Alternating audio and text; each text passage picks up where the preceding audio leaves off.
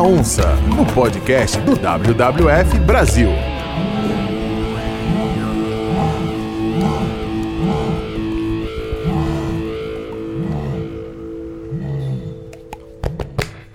Olá, começando o quarto episódio do Barulho da Onça. Eu sou Paulina Chamorro, jornalista, e vou acompanhar vocês nesse episódio. E eu sou Douglas Santos, também jornalista da equipe de comunicação do WWF Brasil. O episódio 4 começa agora. Barulho da Onça. Bem-vindos, esse é o episódio número 4 do Barulho da Onça e hoje a gente tem a honra de receber Adriano Gambarini, que há 30 anos registra a biodiversidade brasileira. Ele é geólogo e um dos maiores fotógrafos do Brasil. Obrigado. Prazer te receber hoje aqui, Obrigado, Adriano. Paulina. Pra gente ouvir histórias, principalmente, Tá. né? Dos bastidores de como é que é registrar essa biodiversidade brasileira, especialmente o tema do nosso podcast, a onça pintada. Que bom, prazer estar aqui. Que ótimo, muito bom. Me fala assim, como que foi essa mudança da sua vida? Você é geólogo e virou fotógrafo. Como que foi e como que isso te ajuda no dia a Bom, dia? resumidamente, foi assim: é, eu entrei na geologia em 87, na USP, e logo de cara eu me envolvi com um grupo de pesquisadores de caverna, né? Que, que é a espeleologia, que é a ciência de estudo em caverna. E aí eu me, me fascinei por aquele universo absolutamente escuro. E eu gostava de fotografia, mas uma coisa super, sabe, low profile, assim, né? Nun- nunca liguei pra fotografia, nunca fiz curso de fotografia até hoje. Só que aí para eu documentar caverna, na época, 87 era filme ainda. Eu comecei a estudar muito essa coisa da física ótica. Eu tinha que entender de luz para documentar um, um lugar que era absolutamente escuro. E comecei a me especializar em entender essa, essa dinâmica da fotografia em caverna. E como é que você passou para animais em movimento, né? Porque aí já vem uma outra dinâmica, né? E talvez essa aproximação com o mundo acadêmico, né? Ou você vindo do mundo acadêmico contribuiu enquanto nessa performance na, Eu acho que na fotografia. é, eu agradeço por ter feito a geologia. Eu fui a fazer geologia por causa da ciência, porque entender essa dinâmica da Terra, um lugar que é a nossa casa, eu sempre me atraiu desde criança, de olhar uma montanha, olhar um vale, e falar, não, como é que isso se formou? É uma coisa intrínseca em mim. E dentro da USP eu comecei a ter contato com pesquisadores na época, assim, eu lembro, eu conheço o Ronaldo Morato desde 88, né? e a Rose Morato que começavam, sabe, tavam, eram, foram os primeiros a mexer com pesquisa em onça, até eu conheci eles casualmente e comecei a manter esse contato. O Ronaldo, para quem tá pegando o quarto podcast, ele foi o nosso personagem da estreia do Barulho da Onça, Ronaldo Morato do Senap, contando justamente dessa trajetória. É, foi muito legal. E aí eu acho que essa história, primeiro, assim, hoje de estar na minha carreira de 30 anos, de ter documentado, sabe, infindáveis expedições científicas, esse envolvimento com biólogos principalmente, é, que me levou a, a entender esse universo da biologia, entender a necessidade deles, o olhar deles. Eu não vou fotografar, lógico que eu imprimo nas minhas fotos, eu tento imprimir uma estética visual, né? Porque aí dessa forma eu consigo atrair outros olhares de outros departamentos da sociedade, vamos dizer assim.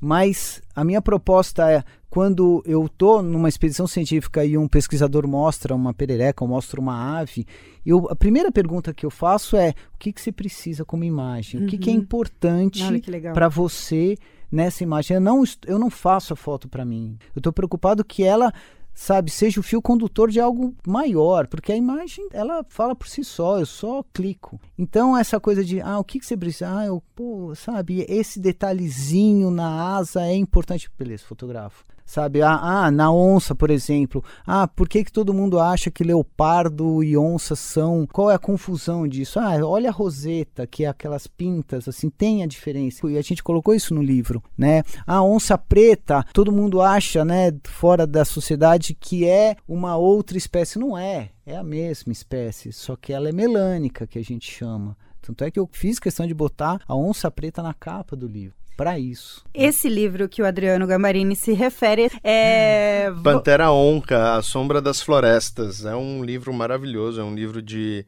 de cabeceira para mim agora, que tem realmente uma onça melânica aqui, linda, e conta toda a história da onça pintada no Brasil. Então eu queria que você falasse um pouquinho pra gente desse livro, de como foi a confecção dele e os desafios para captar essas imagens, né? Como que é fotografar uma onça. Então, a minha história com onça começou em 2000, quando a National Geographic entrou no Brasil. Por coincidência, no mesmo ano, ia ter uma, uma das, não uma das primeiras, mas ia ter uma captura de onça em Goiás. Inclusive o Ronaldo Morato estava envolvido junto como veterinário. Cara, foi a primeira matéria produzida né, bancada pela National brasileira no Brasil. E eu fui para lá, eu lembro direitinho, com oito rolos de filme para acompanhar uma captura de onça em Goiás. E eu fui para lá, fiz a matéria. Nesse contato, convívio com pesquisadores de onça, eu percebi que todos tinham tanta informação importante sobre a espécie, só que eram, era uma informação dispersa. Cada um estava no seu canto, no seu universo, fazendo seus artigos científicos e era um conteúdo disperso. E foi conversando com esses pesquisadores, Ronaldo, Rogério Cunha de Paula, falando assim: vamos fazer um livro sobre onça, vamos compilar todas essas informações desde os primórdios, desde o George Schaller, que é um dos maiores naturalistas vivos da, da história do mundo né? É que foi o primeiro cara a começar aqui no Brasil com pesquisa de onça e depois outros bichos. E aí foi juntando devagar, devagar, devagar. 18 anos depois a gente publicou. E por que tanto tempo? Porque eu acho que tem um processo de amadurecimento. Né? Fazer um livro sobre uma espécie em que tenha conteúdo é, tem um processo de amadurecimento, até mesmo fotográfico tem um processo de ir e vir e ir e vir e ir várias vezes para o mesmo lugar. É, eu gosto desse processo de ir buscando imagens. Ele é necessário para contar a história mesmo, para ter o comportamento, né? Que o comportamento Por, porque varia. senão, sabe o que você vai ter? Um álbum de figurinhas bonitas. Uhum. Mas no momento que você pega um livro, aí tem uma foto, você olha e fala assim, não, mas essa foto não é bonita esteticamente, não, mas ela tem uma informação que está atrelada àquele parágrafo do lado. Pronto aí você tem uma obra específica sobre aquele assunto. Todos os meus livros são assim, sem pensar, todos, porque eu acredito nesse conteúdo. Eu não quero deixar fazer um livro fotográfico, eu quero fazer um livro que traga histórias. Uhum. E junto com esse material fotográfico que você registra em campo há quase já duas décadas, né, no caso da onça, né, especificamente, como é que é essa relação com os projetos de pesquisa? Você disponibiliza muito material que depois é usado por essas instituições? Sim. Como funciona? Eu disponibilizo tudo que para os pesquisadores. Porque, sabe, se eles têm a oportunidade de estar com um profissional que vive daquilo ali à disposição para fazer aquelas imagens, tá aí. Tanto é que, sabe, não é a primeira vez em que eu já fotografei espécies novas de fauna eu fui o fotógrafo que diz que fotografou o Zog Zog Rabo de Fogo, que é uma espécie de macaco que foi descoberta alguns anos atrás, dois, três anos atrás. E você falar em descoberta de um mamífero, de uma nova espécie de mamífero, é raro. É algo muito grande. É raro, é, é muito legal. E eu fotografar e mostrar, e isso fazer parte de, da descrição da espécie, da nomeação da espécie do ponto de, de vista científico e essa foto ser rodada, tá aí. Outro dia um pesquisador falou, pô, o que descobriu? Tô precisando da foto, tá aí.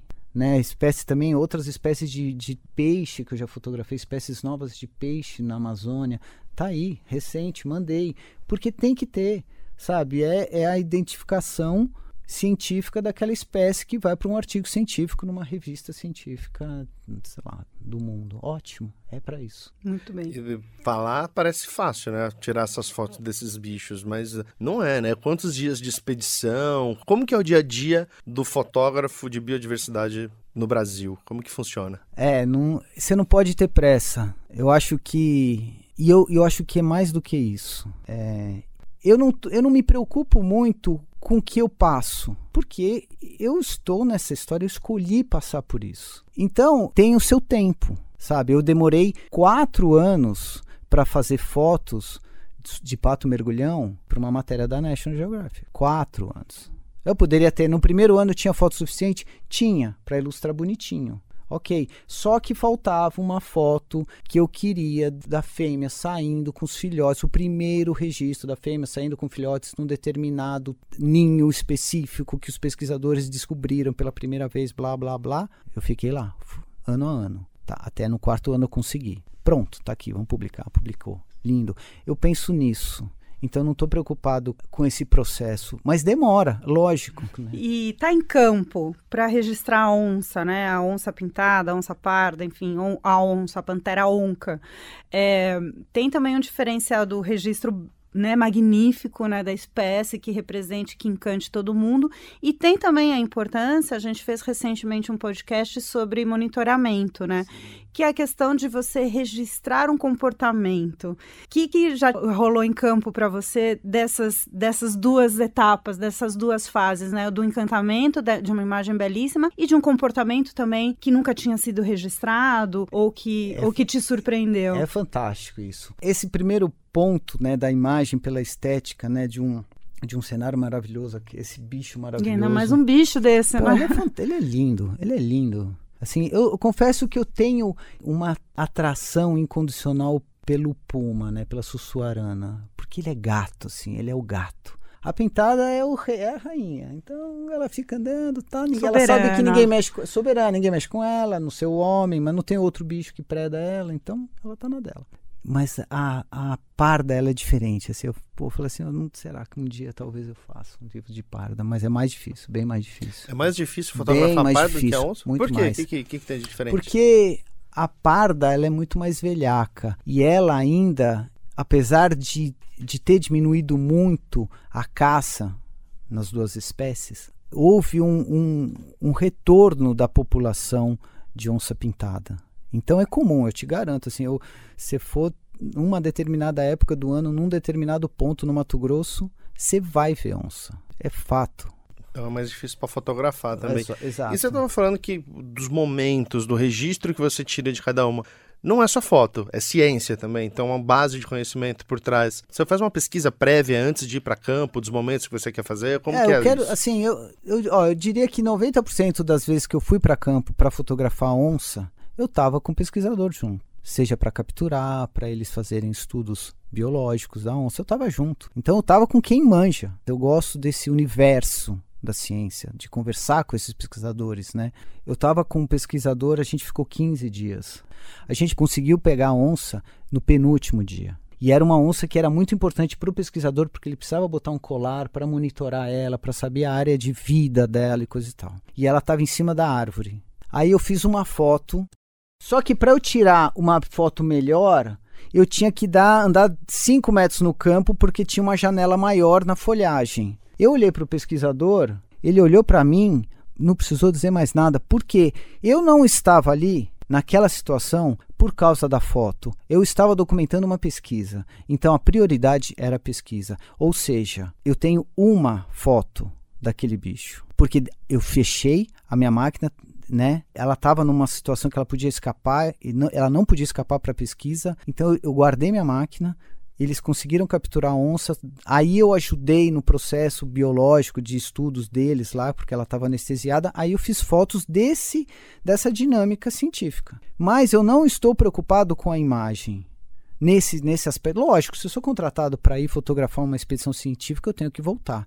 Mas se em algum momento a minha a minha figura dentro daquele universo, daquela expedição, puder atrapalhar a expedição, o mote principal da expedição, eu paro tudo e ajudo a pesquisa. Como eu já fiz várias vezes, várias, de parar fotografar e ajudar os caras a trabalhar, porque é isso eu gosto dessa dinâmica, eu gosto dessa história. Bom, esse é um podcast dedicado a falar da onça pintada na Mata Atlântica. A gente está abordando nos episódios anteriores justamente essa recuperação lenta, mas ainda um, um estágio bastante isso, né? vulnerável ainda da espécie, mas muita gente trabalhando, mais, mais aparecimentos aqui, né? É, e no livro você tem de diversos ambientes Tá, aqui brasileiros sim. registrados. Quais são eles, Todos. né? E na Mata Atlântica, qual- como é que foi sua experiência aqui? Então, todas as fotos de onça na Mata Atlântica e na Caatinga foram de câmera trap dos pesquisadores. Aham. Aquelas câmeras que eles colocam para documento para um registro, Uhum. né? Aliás, aproveitando, se você quiser saber um pouco mais de câmera trap, escuta o episódio 3, que a Bianca Ingerman fala bastante disso. Isso, Isso porque assim, eu vou aí a, a minha falando agora tocando assim, só um parênteses sobre câmera trap. Eu acho fantástico esse recurso para os pesquisadores. É fantástico. Eu acho muito. É imprescindível porque os, que os caras têm descoberto de espécies que não tinha registro e de repente aparece. Né? Eu acho que só está faltando a lendária doninha amazônica, que é aquele bicho que nunca viram, que só tem o registro por uma pele lá no Museu de Manaus, que identificaram uma espécie de carnívoro por causa de uma pele. Mas não tem registro desse bicho. Não tem. Como já aconteceu de eu ficar virar a noite atrás de um bicho, o bicho não apareceu. Como a onça, né? Que você comentou na Mata Atlântica. Como a onça. Então, as fotos são de câmera trap. Ok. E eu, eu, eu fui era, e era Murphy, né? Murphy é amigo íntimo do fotógrafo. Eu Você sacou Foz... da mochila, Murphy. É, minha mochila. Eu vou, vou escrever Murphy na minha mochila. Porque eu estava em Foz do Iguaçu, que era o lugar onde tinha ocorrências mais frequentes de onça. Eu ficava o dia inteiro sozinho, andando numa trilha que era onde tinha maior visualização. Aí eu voltava para o alojamento dos pesquisadores, os caras, a Marina, que era pesquisadora, falou assim: nossa, o motorista do ônibus de turismo fotografou a onça com celular cruzando o asfalto. Ó, em 15 dias foi acontecer isso umas três vezes. Aí eu falei, ah, eu me recuso a ficar no asfalto. Aí eu ia pro mato. E com certeza eu ficava andando no mato tal. A e onça. Ela aí ela atravessando. tava lá, olhou, me viu, provavelmente, porque você já, com certeza, quem vai com frequência no mato já passou por onça, ela olhou tal, deu risada e você não viu e seguiu reto inocente. É isso. E no, tudo bem. E no tudo Pantanal bem. falam isso, né? A onça te viu. Você não pode ver onça, mas ela, te, viu. ela te, viu. Com certeza. É, inclusive, certeza. a foto da Atiaia lá na Foz, Foz do Iguaçu, quando ela apareceu com os três filhotes a primeira vez, foi no asfalto, né? Atravessando ali o, o caminho é surreal, na rua. Meu, é surreal. E é sempre um celularzinho, né? Aqui, ó. E eu lá com umas câmeras zona e tal. E aí, o, você estava falando do comportamento de ver. O nome do nosso podcast é Barulho da Onça. Sim. Você já ouviu ao vivo? Já. Escutar? Escutar a onça. Já, e como já. que é? É muito forte. É muito legal. É uma experiência. Assim, porque o som me atrai muito. O som da floresta me atrai muito. O não, o silêncio me atrai muito, porque é muito legal. Porque às vezes você está dentro de uma floresta, na Amazônia principalmente, é aquela algazarra de barulhos, de repente dá um silêncio. Dá um silêncio assim, que você olha e fala: Oh meu Deus, o que aconteceu? Cadê eles? Aí depois de 10 minutos volta a, a zoada de novo, assim. E eu já escutei, não perto, mas eu já escutei de estar num lugar e ela esturrar longe. Já escutei. E você não vezes. viu ela depois, você não, só escutou ela Só escutei longe. Se você vai para uma área de onça, é comum você ver rastro em estrada ou trilha. Por quê? Porque é mais aberto para ela andar também. Básico, né? Lógico, por que, que ela vai andar num lugar que é cheio de caraguatá? Ela anda também. Caraguatá é uma planta muito espinhuda. Ela anda, faz ninho em caraguatá, ela esconde os. Em, em, em, no Pantanal, é, ela esconde os bichos, né, os filhotes, nesses lugares muito escondidos, assim, né, bem é, difíceis de acessar. Mas pô, se tem uma trilha que ela pode andar, ela vai andar. E é comum você ver rastro. E é comum a gente, na Mata Atlântica, quando eu trabalhava com caverna aqui no Vale do Ribeira, era muito comum. Eu ir para a caverna, passar o dia inteiro, às vezes dormir, quando voltar tinha rastro de onça em cima do meu, da, do, do, da equipe. Porque ela é curiosa.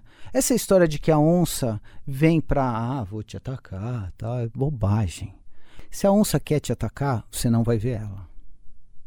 Ela é predadora, é básico. Então, se você vê a onça vindo na sua direção ou ela do seu lado, é porque ela não quer nada com você em termos de presa versus predador. A gente poderia ficar aqui mais uns cinco episódios, talvez? Nossa, eu quero passar Vamos. página a página do livro aqui, perguntando como que foi cada foto. Mas Estamos chegando ao fim do nosso Já? quarto episódio ah, do Barulho da Onça. Ó, é, realmente, a gente poderia ficar o dia bom. todo ouvindo ah, essas histórias. Bom. Muito obrigado, Adriano obrigado Gambarini, é, fotógrafo, geólogo, que Sim. nos proporcionou essas histórias excelentes em campo e desses encontros, essas percepções com a onça pintada no Brasil. Obrigado, foi um prazer. Eu estou à disposição. Se quiserem, eu volto. É, eu gosto de falar, acho que é legal conversar assim. Eu, porque são as minhas histórias, né? Assim, é, é, legal compartilhar, é gostoso, porque eu revivo essas histórias. Mais do que ver as fotos, eu revivo assim, eu falei agora de, de situações que eu não tinha, não lembrava e que vai puxando, né? A gente vai puxando as nossas, os nossos HDs memoriais. Ah, que assim. legal, que legal. Muito, muito obrigado pelo seu tempo, não, disposição. Prazer, um prazer. Adriano, que agora já passou por aqui em São Paulo rapidinho, já sai em expedição de novo, já. tá sempre rodando. Foi difícil encaixar a agenda, mas conseguimos. Muito obrigado. Obrigado. Obrigado mesmo. É isso. Bom, Obrigado, gente, gente, Entra no site lá do Adriano Gambarini para você conhecer um pouquinho mais do trabalho dele. Gentilmente, ele cedeu algumas imagens pra gente, que também vai estar tá lá no, no Instagram do WWF Brasil. Acompanhe a gente lá. Obrigado. Você on sabia? Muito bem, muito bem. Começando mais uma edição do Você On Sabia. E eu, eu tô com uma dúvida muito grande aqui, Paulina. Você é velhaca, por acaso? Quantos anos você tem? Como assim? Ah, velhaca. Ele falou de velhaca. Não falo minha idade. Ela não precisa falar. Muito obrigada, Adriano. Porque me ajuda. Essa expressão velhaca não, tem, não é no sentido cronológico. É no sentido. Ela é velhaca, sim, como jornalista, como uma pessoa experiente no ramo dela. Isso é. O velhaco é aquela pessoa ou aquele bicho, não é, né, que eu usei o exemplo do, da sussuarana, da onça parda, é a velhaca porque ela é esperta, ela, ela é experiente no ambiente que ela vive. Mas o velhaco é um elogio, é um elogio, porque quando me pô, você é velhaco, pô, obrigado.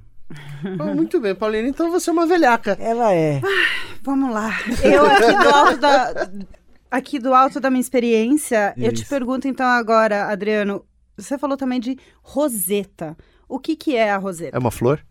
Não. Roseta é a, é a mancha, a pinta da onça. É o nome técnico usado para aquelas pintas da onça e que você tem um anel branco e uma pinta preta. Isso é uma roseta, essa composição é uma roseta que é diferente do leopardo, que tem um, um, um, desenho diferente. A roseta do leopardo, que é da África, é diferente da roseta da onça. Você identifica, lógico que a onça ela é mais encorpada, a cabeça é mais é maior do que a do leopardo, mas você consegue é, a melhor identificação é essa pinta, que é a roseta, é o nome técnico. E cada uma é, é como se fosse uma digital. Exato, é uma digital.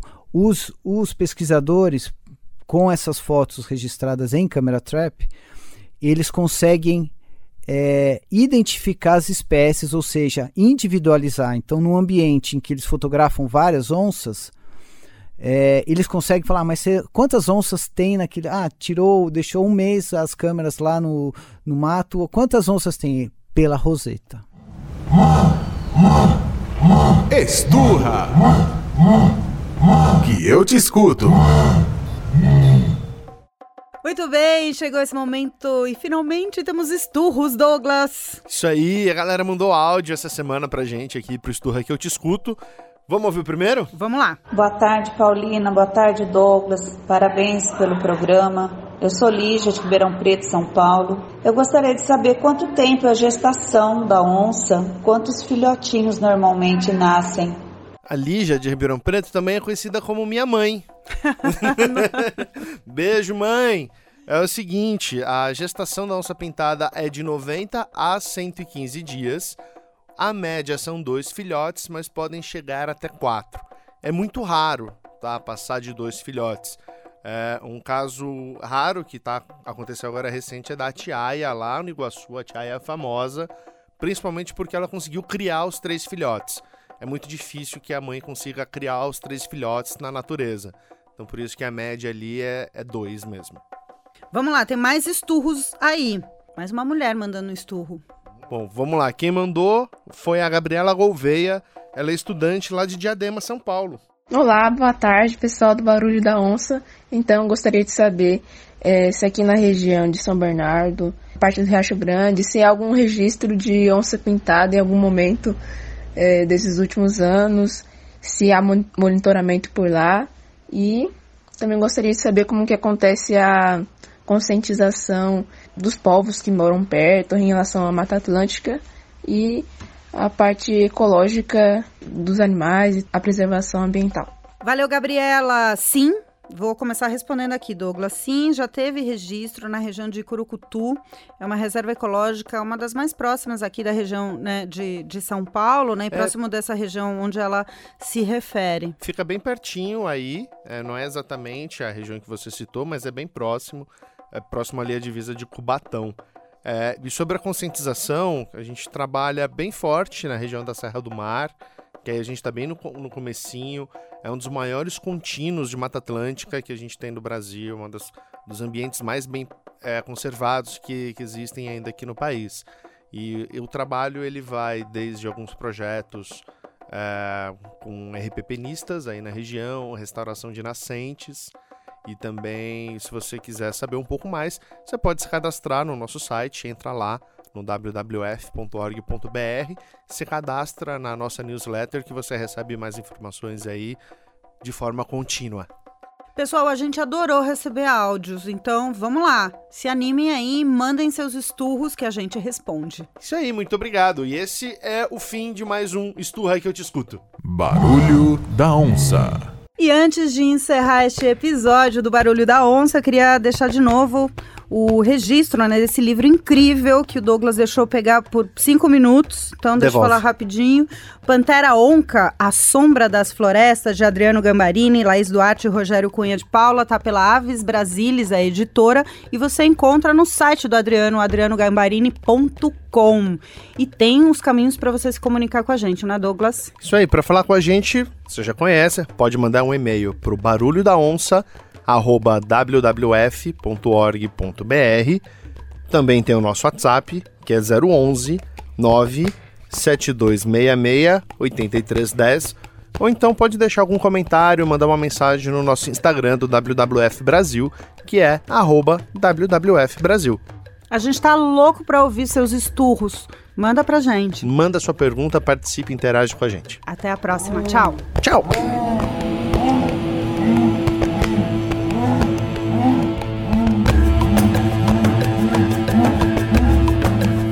Barulho da Onça, no podcast do WWF Brasil.